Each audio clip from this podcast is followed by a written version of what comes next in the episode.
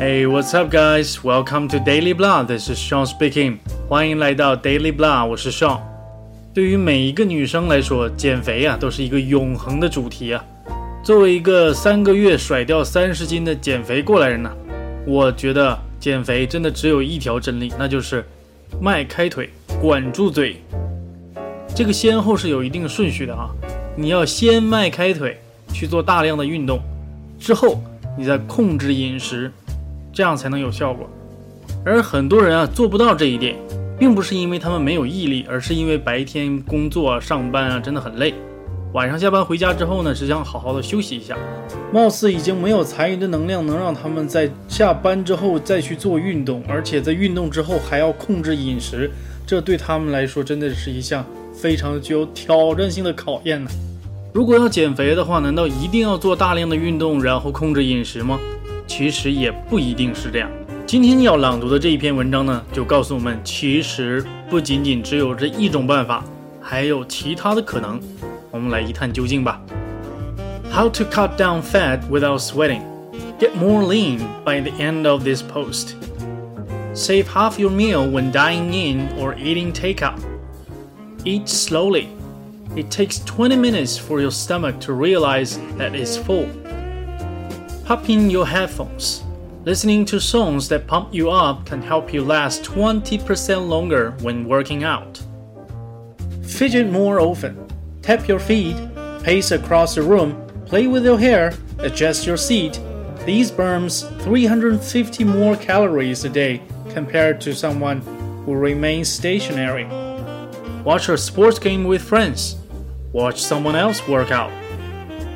Drink coffee. The caffeine in one cup boosts calorie burning by 4% over 2.5 hours. Regular or non coffee drinkers, this effect will work for you. Eat those vegetables and fruit pills. You won't feel hungry for another 2 to 3 hours. Sleep 7 to 9 hours. A person burns about 0.42 calories for every pound in 1 hour of sleep. Cook a homemade meal instead of eating out. You control how much oil sinks into your food. Instead of walking flat on a treadmill, increase the incline. Use the stairs instead of the elevator. Just two minutes of extra stair climbing a day is enough to stop average middle aged weight gain. Stretch your muscles. It's better than doing nothing at all. Laugh. Drink more water. The colder it is, the more calorie you burn. Make your food spicy. Chew gum. This burns 11 calories an hour.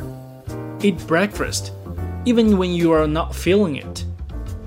Cut back on canned and processed foods and go for real food.